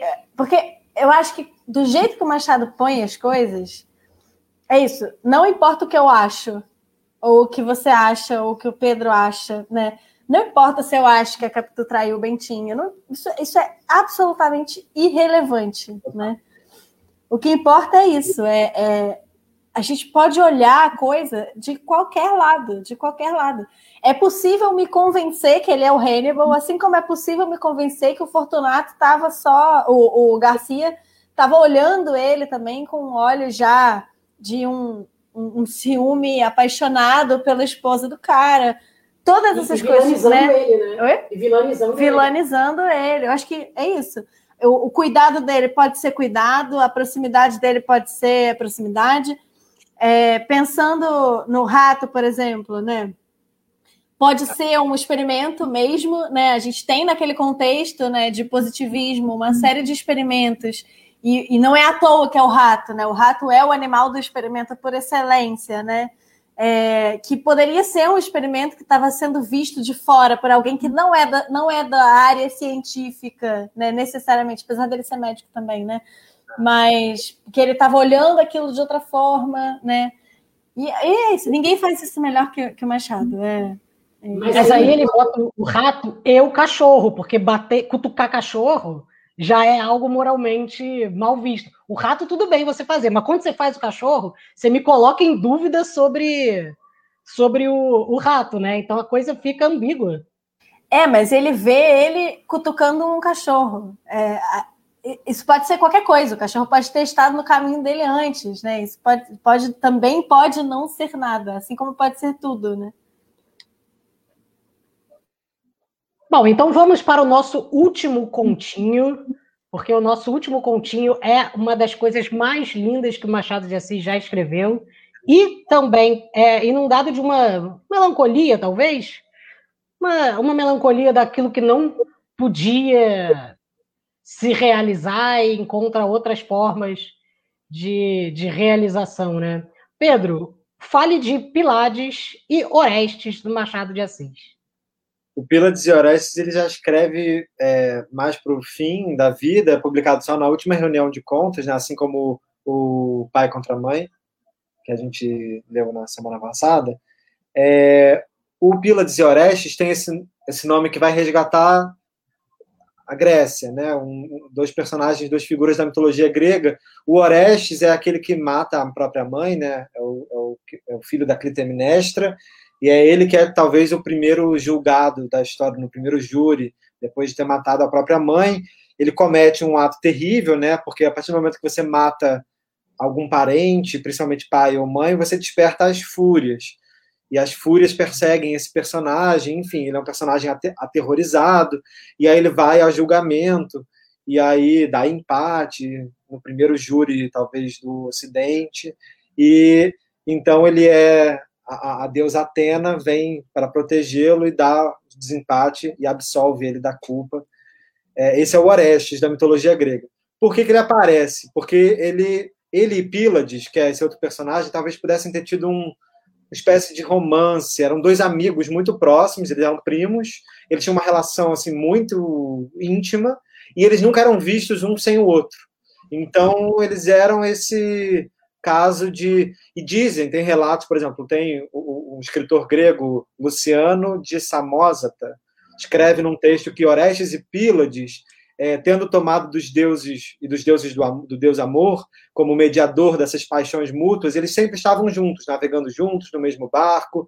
Eles, os dois juntos, se decidiram por matar Clitemnestra. Então há versões em que todas as ações do Orestes têm por trás a, o incentivo, o apoio, o, o, o, o duplo do Pílades, como, como um casal. E Sam. Como um casal, exatamente. O Frodo e o Sam. Só que é uma dúvida entre são parentes, são amantes, são irmãos, são duplos, é, é a mesma pessoa, que é uma coisa, na verdade, que é muito comum no relacionamento entre dois homens. Digo isso sendo um homem que se relaciona com outro homem. Há uma ideia também de, né, são, é, é o mesmo gênero, Aí tem uma identificação, a identificação é confundida numa espécie de. É, o que mais tem é, é, é, essa ideia de que o casal gay começa a se parecer tanto, que um vai virando o outro. Isso acontece em relacionamentos héteros, é óbvio, mas quando você está falando de duas mulheres, dois homens, há essa ideia de espelhamento que é muito interessante. Assim, dá para a gente ficar horas pensando nela. E isso acontece aqui nesse conto, porque o Pílades e Orestes é, é um conto gay do Machado. Só que é o conto gay que o Machado podia escrever no século XIX. Dá pra... Tem mil teorias de que Bentinho eh, podia estar apaixonado por Escobar e não por Capitu, ou, ou que ele direciona o seu desejo para onde é possível, e aí por isso que vai parar na Capitu. E a gente pode, nessa chave, que é uma possibilidade de leitura, assim como a gente disse a respeito de todos, nenhuma vale, né? Pode ser, mas não, não, não podemos ter certeza. É, eu acho que a gente pode fazer isso com esses outros contos também. Há uma ideia de que talvez esses interesses amorosos, e isso para uma pessoa homossexual no século XIX, era mais do que comum.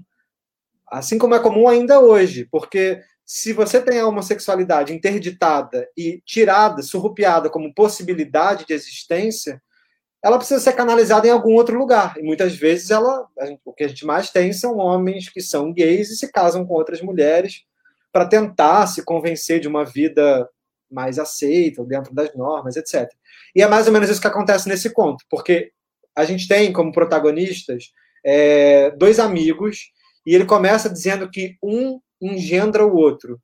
É, o, o, o, Machado é incrível. Ele fala que Quintanilha engendrou Gonçalves. É quase como se um fosse desse a luz ao outro. Ele diz que apesar de serem distintos, um é completamente o oposto do outro fisicamente, eles eram muito similares nos desejos, nos gostos, e eles tinham uma relação muito íntima. Então, o Machado diz que eles não se separam. Então, apesar de dizer que eles não são um casal, ele descreve a vida de um casal. Olha como ele diz que os dois viviam juntos. Ele fala: a vida que viviam os dois era a mais unida desse mundo. Quintanilha acordava e já pensava no outro, no Gonçalves. Almoçava e já ia ter com ele. Jantavam juntos, faziam alguma visita, passeavam e acabavam a noite no teatro. Se Gonçalves tinha algum trabalho para fazer à noite, o Quintanilha ia ajudá-lo como obrigação. Dava busca a textos da lei, marcava-os, copiava-os, carregava os livros. Gonçalves esquecia com facilidade, ora um recado, ora uma carta, sapatos, charutos, papéis, e então Quintanilha supria-lhe a memória. Então, um funciona também como a falta do outro, né? Eles são, assim, um, um perfeito casal. Buscando é, os documentos, é lindo, né? Arroz com feijão. Arroz com feijão. Só que aí ele bota o descompasso, assim como ele bota no, no, no, no Bentinho e na Capitu. Parece que um gosta mais do outro. É muito lindo quando ele descreve isso, porque ele fala que. É, como é que é? é um, um, tinha uma nota de entusiasmo que o outro não tinha. E aí ele fala: e entusiasmo né, não se inventa. Então, ou você tem ou você não tem. Só que ele diz que o Quintanilha, que tem essa nota de entusiasmo a mais pelo amigo Gonçalves, tinha isso também com muita facilidade. Bastava alguém tocar no ombro dele, bastava alguém ficar um pouquinho mais assim afável, ele já caía de amores. Ele encostava era... no ventre, é só encostar no ventre dele, é muito bom. Então ele diz que ele é quase como quem diz, Quintanilha é mó fogo de palha, assim, tipo, fala com ele docinho que ele já se apaixonou. Então, do mesmo jeito que ele também se apaixona, ele já meio que também se desapaixona. Enquanto que o outro não, o outro é mais reservado, o outro é muito preocupado com o que os outros dizem, pensam, etc. E aí o Quintanilha ele é um herdeiro. Ele, tem, ele ganhou uma, uma, uma herança, ele até tentou ser meio da política, não deu muito certo. E aí ele fica com essa grana. E ele pega essa grana e fica gastando com esse amigo, com o Gonçalves. E eles ficam juntos para cima e para baixo. São realmente um verdadeiro casal. O Gonçalves já é mais, tem essa nota menos de entusiasmo, mais comedido. Só que o Gonçalves ele fica assim meio preocupado com o que os outros vão achar. É, chamam eles dois de os casadinhos de fresco. É, uma vizinha faladeira fala que eles são casadinhos de fresco. E um outro vizinho mais letrado chama eles de Pílades e Orestes. Então, é, é, é um conto também, como todos esses outros que a gente comentou, em que o Machado está dizendo muitas coisas sem dizer. Ele diz, inclusive, com as reticências. Ele usa muita reticência nesse conto. Então, tem uma hora que ele fala assim: é, um dos dois estão num diálogo, eles estão assim, é, uma coisa só eu desejo, é que nos separemos, isso o Gonçalves dizendo para o Quintanilha, é que nos separemos para que não se diga três pontinhos. Aí o outro fala, que não se diga o quê? Então, assim, ele em nenhum momento fala sobre a homossexualidade, mas não dizendo é, é, é, como se ele dissesse mais do que se ele falasse que somos um casal, que estamos nos amando. Então, como, como as convenções sociais não permitem que se diga, não dizer é dizer. Assim, né? E parece que, ele, que eles estão se perguntando, né? Tipo, somos um casal? É. Um, um, quer testar o outro para dizer o que, que a gente é também. Exatamente. O Machado de Assis coloca a, a, pergunta no texto, mas também se colocam eles tentando se entender, né? Como qualquer casal. Como qualquer casal. Porque e isso aí... também é meio não dito entre eles, né? É, exatamente. Exatamente. E aí é quase como se também o outro depois também. Aí o que acontece? Foi só seguir no enredo. E aí tem uma hora que ele, ele fala: Poxa, a gente não... eles vão para Petrópolis juntos, viajam voltam, aí vão ver mais peças, vivem indo ao teatro. E aí um dia ele fala: Poxa, a gente não tem um retrato né, da gente. um retrato dos dois, aí o outro fala, é verdade. E aí ele manda, o Quintanilha, com o dinheiro dele, gasta, faz um quadro. E aí o, o, o Gonçalves, quando vê o quadro, fala, isso está um horror. E isso, para mim, é outra é outra manifestação muito clara. Assim, é quase como se vê o quadro, vê a, a concretização né, do, da união dos dois. É demais para ele. É demais para ele. E aí ele fala: Não, está horrível. Quem você mandou fazer esse quadro? Você não entende nada de arte. Eu, eu não sou assim, eu não tenho essa cara. Ele começa a falar. Braço sobre... torto. Pois é, mas olha que incrível. Olha como a homossexualidade é vista pelo próprio Gonçalves. É, é eu não sou essa deformação que, que, tá, que ele diz que ele está deformado no quadro, né? Eu não tenho essa, eu não tenho esse semblante, eu não tenho esse braço, meu braço está curto. E aí o outro fala, é verdade, está horrível. Aí ele pega um canivete e rasga o quadro, desfaz o quadro em retalhos. Então tem uma, uma violência também com relação à representação do casal de dois homens que é muito forte. E aí, o que acontece? Ele começa então a sentir é, é, é o, o, Quintanilha está sempre a serviço do Gonçalves, né? Ele acaba virando também um faz tudo do Gonçalves, dá sempre dinheiro, paga dívidas, é, é, é, realiza todas as ações de advogado que o outro vai esquecendo, porque ele é avoado, não sei o quê. Então ele está sempre ali. Ele é o, o, a bengala do, do Gonçalves acho que um momento meio já cansado de não ter muito bem um retorno, pelo menos não à altura, ele um dia vai encontrar com um primo, e aí tem a esposa de um primo falece, ele vai lá visitar, ele estava brigado com toda a família, porque ele, como ele era o herdeiro, todo mundo, toda a família meio que brigou com ele. E aí ele. Ele meio que cansa, cansa de fazer a Pfizer, né? Ele, exatamente. Exatamente. Ele vai, tipo, ele vai reconciliar-se ali com o primo, e aí ele descobre uma prima, filha desse primo, que é uma moça muito jovem, muito bela, eles começam a se encontrar com alguma frequência, ela toca piano, e aí ele vai se apaixonando por ela. E aí eles, ele começa a sonhar com ela, e ele é muito, você vê que ele é muito emotivo, assim. E aí ele, por sonhar com ela, ele já entende, ele fala, tô, tô apaixonado. Mas o Machado já tinha cantado ali, o Machado já tinha cantado que qualquer qualquer é, é, é, é vírgula para ele já era palavra, né? Assim, porque ele já, já, já qualquer coisa já puxava ele para um sentimento.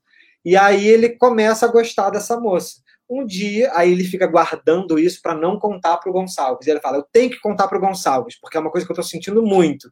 Mas toda hora que ele vai contar, ele desiste, o que também já quer dizer muita coisa. Eu acho isso muito maravilhoso, essa parte, porque é isso, tipo, mostra o quanto, mesmo para o Quintanilha, é muito difícil se conciliar com a ideia de que ele é apaixonado pelo amigo, efetivamente, né? Exatamente. Porque ele tem um receio enorme, mas ele não sabe muito bem por que, que ele tem tanto receio. Ele só vai contar para o amigo que está apaixonado por alguém. Por que, que isso seria uma grande coisa, né? E ele não consegue contar de jeito nenhum. Toda hora que ele vai contar, ele volta atrás. E nisso ele passa é, um tempão, é, é, meses, sei lá. Ele fala é quando abriu a boca e engolia o segredo não ousou dizê-lo nem nesse dia, nem no outro dia, ele fica guardando. E aí um dia ele conta. Quando ele conta, o Gonçalves, que tinha notas a menos de entusiasmo, empalidece. E ele fica, que é uma coisa lindíssima, ele fala, ele fica com o olhar em ontem. O olhar do Gonçalves fica, entre aspas, em ontem. E aí ele não diz mais nada, ele só fica com esse olhar longe e ele reprova, assim, ele não fica contente, né? Ele fica irritado com essa ideia de casamento. E aí o outro fica perguntando, mas por quê? Por quê? É, é, é, aí ele começa a se perguntar se tem alguma coisa na menina que deve, deve ser errada. Será que tem alguma coisa na Camila que ele pode não gostar? Mas será que, será que ele gosta da Camila? Aí, só o fato dele elencar também todas as coisas que podem ser e nenhuma delas ser o que é, teoricamente, também já é dizer, é tudo no não dito, né? E aí ele tem um sonho, que é maravilhoso. Ele sonha que ele encontra o, o Gonçalves e que o Gonçalves diz que é apaixonado sim pela Camila e que se ele quer então roubar a Camila, porque ele começa a achar que o Gonçalves gosta da, da prima dele, não não que ele gosta é. dele. Só que aí no sonho o Gonçalves arranca o coração do peito entrega para o Quintanilha e enfia o coração dele, músculo, sangrando na boca do Quintanilha. E aí o Quintanilha diz que ele tenta sair, não consegue, e aí quando ele tenta respirar, ele não consegue, e o coração dele está enfiado na boca, e aí ele, quando ele vai tentar falar alguma coisa, na verdade ele morde o coração do outro. Quando, ele tenta verdade, colocar de volta né, no peito. Quando, na verdade, ele só quer tentar botar o coração de volta na caixa aberta do, do, peito do outro. E ele não consegue, mas aí ele chora muito, e quando ele chora, enche tudo de um rio, e ele naufraga, e aí ele acorda desesperado de um sonho tão real que ele até tenta pôr a mão na boca para ver se não tem um pedaço de coração do amigo. E só tem língua, e só tem língua, isso é lindo. É ele, ele, confere a boca, mas só tem a língua. E aí, então, ele tem uma espécie de, de decisão. Ele corre de novo até o, o Gonçalves, e ele já tinha tornado o Gonçalves o, te, o, o, herdeiro dele. Ele já tinha feito um testamento, que é a maneira dele de casar né, com o Gonçalves. E aí ele resolve trocar ele fala: Não, então eu vou trocar para ser a Camila, é, é, vai ser a Camila, minha, vou casar com ela, vai ser ela. E quando ele vai pedir, pro, porque o Gonçalves também é o próprio é, é, advogado dele, ele diz que o, o, o, Gonçalves continua naquele estado de olhar para ontem, né, do, do olhar fixo em ontem, ele diz que, por mais que ele não diga nada, a letra dele está sempre tremida, ele não provavelmente trocando todos os papéis e ofícios que ele tem que fazer ali no escritório. E aí ele então entende que ele vai deixar o, o a herança dele para Camila. É, e aí depois ele fala: não, então já que você ama ela, casa-se com ela e sai correndo do, do do escritório do, do, do Gonçalves. E o Gonçalves ia dizer que não, mas ele não consegue. Ele já foi embora. E aí termina o conto de uma forma muito trágica, porque então o amigo Gonçalves casa com a Camila, que era por quem ele achava que ele estava apaixonado. Ele transforma o Gonçalves de novo no, no herdeiro dele e ele, ele vira o padrinho do casamento dos dois, ou seja, ele sai fora do relacionamento por completo. Eles têm filhos, ele vira o padrinho dos filhos, e aí, uma vez, quando ele vai visitar os, os, os afilhados, ele recebe uma bala no peito de um, de um conflito de revolta armada que está tendo na rua, e aí ele morre. E só. E é isso. E termina com ele falando, é, agora ele está, o nosso Orestes da história, está num túmulo, no túmulo dele está escrito orai por ele. Orestes, é, mentira, ele diz que ele é o Pílades, né? Ele fala, o Orestes ainda vive sem os remorsos do Orestes grego, e o nosso Pílades agora como um personagem mudo de Sófocles, orai por ele. Eu acho muito forte que ele também termine como um personagem mudo, porque o Pílades parece que o Pílades do Sófocles é um personagem que aparece na tragédia da Electra, mas ele não fala nada. Então ele aparece em cena, mas nunca fala.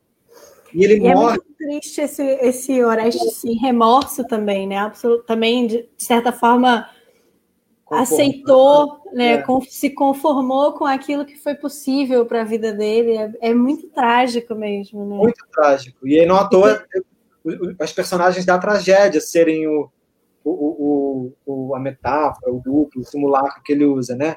Pílades e Orestes. Então ele cria quase que uma nova tragédia, uma tragédia escrita no século XIX, ou começo do XX, eu acho, mas, mas gay, é incrível. É, é, é, é entre dois, dois homens que não podem falar e termina com esse personagem mudo, mudo morto, mudo tragicamente é, é, é, sem poder falar, sem poder falar as coisas, né, sem poder falar o que ele era, o que ele sentia, o outro também, sem poder... e nessa, nesse mau agenciamento do, do, dos sentimentos, tragédia, tragédia, Machado. E é muito doido que todos os outros contos a gente estava falando, né, sobre como ele te dá várias informações e você interpreta elas de várias formas. E nesse caso em que ele não fala, é talvez o mais claro, né? É talvez o mais evidente. É. O que, que ele está dizendo naquilo tudo que ele não diz, né? Não tem como não não compreender o que é esse texto, não compreender a relação entre os dois, é. ao, ao mesmo tempo que é, sim, nem é, Não que não é, não é possível compreender, no, tipo, do, do, do, no sentido de que não é possível a gente duvidar muito da temática, sabe? Tipo, é evidente que é um, um, texto sobre dois homens que se amam e não podem viver esse amor, né? Mas eu acho que ele mesmo mim... se protegia disso escrevendo dessa forma, entendeu? Porque uhum. se o acusassem de imoralidade, claro, claro. incentivar a pederastia, coisas que eram leis vigentes, né, e foram durante tanto tempo, ele estava protegido. Como, por exemplo, o, o, Oscar Wilde não conseguiu fazer no final do século XIX na Inglaterra, e que o romance virou, inclusive, prova da su, da su, do seu crime, né? Uhum. É, estava explícito. O Machado de Assis consegue não explicitar, mas não explicitando, como você disse. É, é quase como se tivesse mais as escamas. É gritante, é, é gritante. E a cena, eles no. Pode falar, pode falar. Pode falar. Pode ir. Não, é que a gente fica tentando ler, fica tentando justamente assim. É, pegar o que não está dito, né? Que é o que a gente fica tentando fazer, suprindo os vazios, os vazios assim. Eu acho muito boa aquela parte em que ele está descrevendo que o Gonçalves é super esquecido e tudo mais, e que é, às vezes, ele fala, na rua do ouvidor, vendo passar as moças, Gonçalves lembrava-se de uns autos que deixaram no escritório. Ou seja, ele, associa, ele, as, ele vê as moças e associa, na realidade, aos autos que ele esqueceu e que para lembrar ele precisa do Quintanilha. Então, assim, as moças ali, elas não estavam sendo relevantes, né? Ele viu as moças, lembrou daquilo que liga ele algum ao, ao Quintanilha, né? Ou seja, é, a, gente, a, gente, fica nessa posição de, de querer caçar, mas é porque é justamente está justaposto ali, né? Por que, que ele ia fazer essa menção para não dizer nada com ela? Eu achei. Nossa. E o, e o Machado, o Machado tem essa é, é, muito psicológico, né? Porque pô, essa, só essa, essa descrição de sonho é uma coisa assim freudianíssima, né? o, o, a ponte, eles se encontram numa ponte, um enfia o coração na boca do outro, dá dentada no, no coração que ainda pulsa e sangra, e quer gritar e chora e afoga no choro, é, é, é, e acorda sentindo o coração que é a língua, mas ele já comeu.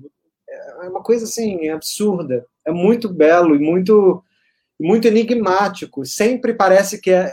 Acho o nome A Causa Secreta, talvez realmente um dos meus favoritos sempre parece sobre causa secreta, sobre o que não se fala, e aí para o psicanálise é um prato cheio, né? Sobre, uhum. sobre o que vem na tela, mas você tentou guardar a vida inteira.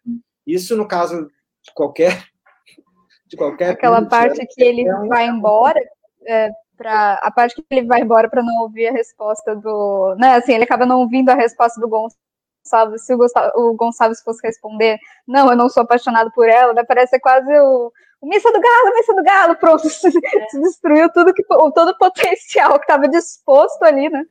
Porque é, se ele continuasse coisa... ali, alguma coisa precisaria ser dita, né? Digamos assim. Porque acho... ele falou, bom, você está apaixonado por ela, só que ele foi embora. Exato. E não estando mais lá. Tem uma coisa que a gente falou no início do papo, que eu acho que tem, tem. Vale a pena a gente relembrar agora, que é a, própria construção do Machado de Assis simulando as convenções sociais do amor, né? E aí essa cena dele indo embora, que a Bianca estava falando, é típica, é típica dos melodramas, em que você joga na cara, então você vai fazer isso e sai. E aí você não quer escutar a resposta, porque se a coisa não pode ser dita, é melhor que você não tenha as respostas. Então, as palavras são, como o Pedro falou, as reticências são jogadas, são deixadas no ar, as palavras não são ditas, mas a cena é feita como a construção de uma história romântica, né? É, é como se, se, se a gente estivesse ouvindo uma sinfonia, mas a linha de baixo fosse um melodrama. A, narrativa não é de um melodrama, a história não é de um melodrama, os fatos que acontecem não são melodramáticos, mas a linha de baixo uh, que, que, segura a história inteira, ela é melodramática. E quando a gente está lendo, a gente fica o tempo todo uh, remetendo as duas linhas ao mesmo tempo. Na linha de cima, a gente não tem nada que possa dizer que eles tenham dito em algum momento que eles se amem. Não tem, não, não tem nenhum indício disso. É, e, e, pelo contrário, eu acho que o Machado de Assis tenta dissimular isso. Ele vai colocando, tipo, olhou para as meninas, é, a coisa Mas do testamento. o outro é sempre meio grosseiro, que xinga ele. Né? É, o outro que, que, que, é grosseiro com ele, tem vários indícios. Só que embaixo, a, a, o subtexto, esse, essa coisa, por isso psicanaliticamente deve ser maravilhoso, tudo é história de amor, tudo é melodrama, tudo é tragédia, o título te remete à tragédia. Então tem, tem duas histórias aí simultâneas que quando a gente sobrepõe elas, é muito triste. E aí te, a gente teve um comentário aqui da Edileide dizendo que história triste, tô quase chorando. Não, e é muito... é triste mesmo. E ao mesmo tempo, como o Luiz falou, ela também passa pelo, pelo trivial. Parece também uma história muito banal, né? Os acontecimentos são um pouco banais. É, é, é escritório, é ir ao teatro, é jantar aqui, é encontrar a prima ali. A, a, a camada parece superficial, é, mas também é a nossa cotidiana, de cada dia, assim. É, é fazer as coisinhas da, da vidinha, assim, corriqueira. É, mas por baixo tá tocando um, Wagner, assim, tá, tá, tá Isso, exatamente. Os estão intensos. E eu acho que, que aquilo que a gente falou do, do Homem Célebre acontece em todos esses contos. São, são realmente duas instâncias. É, é, o, é o erudito e o popular, é o Shakespeare, é a mistura de gêneros, é trágico e é engraçado, é, é, é em nota alta, mas também tem, tem, tem o, tem o, o, o, cavaquinho, tem o, instrumentinho tocando, mas, mas tem harpa. É uma mistura de, de e é tão complexo quanto a vida nossa. E ele pergunta, eu acho, acho, eu acho muito cruel quando o próprio Quintanilha, que teoricamente seria quase um bonzinho da história, uma leitura muito ruim, mas vira para o outro e pergunta: Você não vai se casar, não? Hein, o, Gonçalves? sempre sozinho, né? Engraçado. Como quem diz também, como se não fosse a situação dele próprio, entendeu? Só porque ele achou uma priminha, ele vira e fala: E você, queridão, vai casar não? Estranho, né? E eles se dão oportunidades de falar, né? É, é quase dizer assim: Não, você não. não, não... E, e, aí, não vai me amar, não? É, ele é sempre querer. Eles dão a oportunidade de que o outro diga alguma coisa. Só que Toda como hora. o outro nunca diz, não, é muito lindo quando ele fala que o outro, todos os livros que interessavam ao Gonçalves, bastava ele olhar numa vitrine e falar que aquele livro podia ser interessante, que no dia seguinte o livro já estava em casa. Ele já tinha comprado um exemplar, já estava. Eh, bastava ele indicar a ideia de qualquer coisa, o outro já realizava. Então também tem uma coisa do tipo, para o outro, faltava a nota de entusiasmo, porque o entusiasmo do Quintanilha já quase que bastava. O Quintanilha estava, estava a serviço, né? Isso para o amor é muito frágil, assim, né? qualquer pessoa em qualquer relação que tem alguém que está ali fazendo tudo que você quer, aquilo, aquilo é muito fácil para descambar o interesse. Mas quando a coisa se inverte, quando o outro pula fora e o Gonçalves se vê sem ninguém, e o Gonçalves fala isso para ele no momento. Tem uma hora que ele fala: morreu uma tia do Gonçalves, parece que ele só tinha ela de familiar. E aí o Gonçalves fala para Quintanilha: morreu minha tia, só sobrou você, você é a única pessoa que eu tenho. É muito triste. O Gonçalves é um personagem também muito triste. É, e, e, e, e, o Gonçalves talvez seja o que menos verbalize as coisas, né? O Gonçalves acho que fala bem menos. Enfim, é, é, é um conto maravilhoso. Eu achei duas esculturas de Pílades e Orestes que estão no Museu do Louvre, que eu acho muito bonito. Dá para a gente ver eles dois nessa relação de proximidade e tem, tem a visão de costas, que é lindíssima, olha. É a bundinha. É, é, muito, é. É, muito, é muito forte a presença dos dois próximos, né? E eu vou mostrar aqui de frente, que também é muito bonito. Ainda tem no meio um pauzão. É. separando, né? Desculpa, tem, tem um eu... tronco de mármore separando os dois. Aqui. Claro, é óbvio. é o smartphone lá ele tá, ele tá conferindo. Ele tá, um tá querendo ver se ele tá no grinder ou não.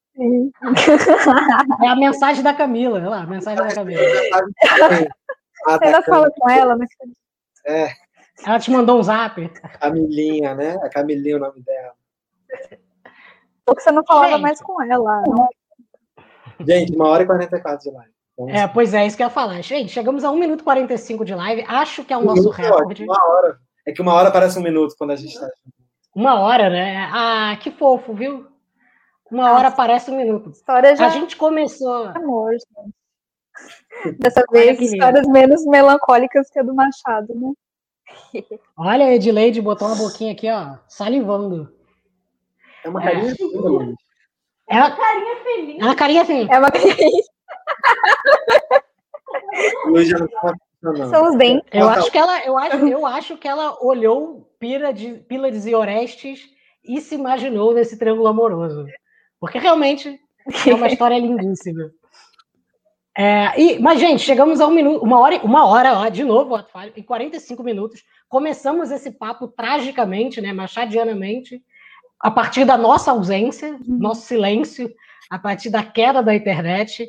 Então, vamos no desfecho, pelo menos não caímos mais, então não terminamos nessa tragédia. Foi maravilhoso passar dois finais de semana falando de Machado de Assis. Tem um monte de gente entrando agora, é muito doido. É, mas, infelizmente, já acabou nossa conversa sobre Machado de Assis, sobre os contos.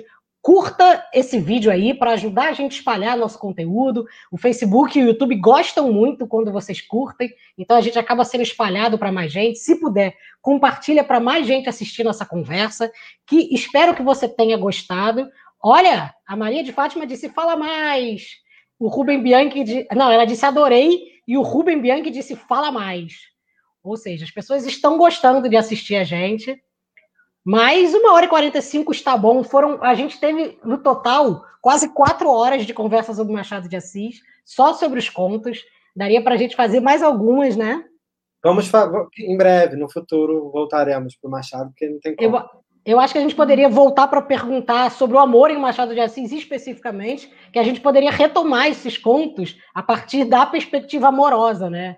não, não a partir da perspectiva que a gente fez, que é essa mais apanhada, para a gente dar uma lida nos contos, mas acho que a gente poderia retomar depois. Na semana que vem vamos ter mais um papo de livro, e eu estou aqui disposto a errar de novo, que o tema da semana que vem é Lima Barreto, é. não é, Bianca? Isso, isso, isso aí. O tema, o tema mensal que a Bianca escolheu. É, então a gente vai ler obras do Lima Barreto, então vamos cada um escolher uma obra, vamos conversar aqui, falar uma hora sobre ele, esse autor maravilhoso, clássico da literatura brasileira. E todos os sábados a gente está aqui a partir das 5 horas e gosta muito de compartilhar esse momento com vocês, principalmente nesse momento de pandemia, é bom poder se juntar aos amigos e aos amigos online para conversar. É, muito obrigado. A gente está recebendo muitos elogios. O Rubem disse: obrigado, adorei vou compartilhar intenso. É, acho que Machado de Assis instiga a gente a essa intensidade compartilhamentadora. A Edileide disse que já curtiu e compartilhou, e a Monique disse: ótima live, obrigado, gente. Muito obrigado, vocês todos. Semana que vem estamos aí de novo para falar de mais conversas de papos de livro. Um beijinho, bom final de semana, bom final de semana, Pedro, bom final de semana, Bianca. Eu e Luísa hoje vamos comer pão rústico com carninha no molho de gorgonzola. Só para ficar esse. Meu Deus! Fica no ar. Fica no ar isso aí. Bom jantar. Beijo, gente. Tchau, tchau. tchau, tchau.